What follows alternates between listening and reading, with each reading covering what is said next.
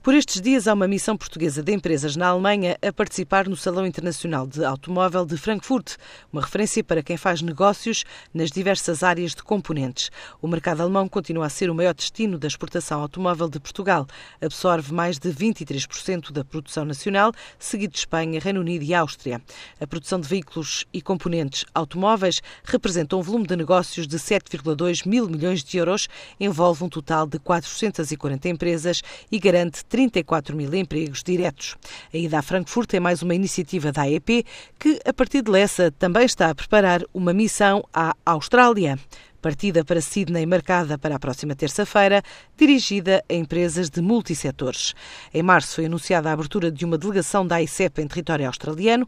É um mercado em que as exportações de bens portugueses cresceram mais de 13% o ano passado, para 122,5 milhões de euros e, de acordo com os últimos dados conhecidos do INE, há dois anos, 821 empresas portuguesas estavam a exportar para o território australiano, contra 792 no ano anterior. Entre os produtos mais vendidos contam-se minerais, minérios, madeiras e cortiça, calçado, máquinas, aparelhos e materiais têxteis.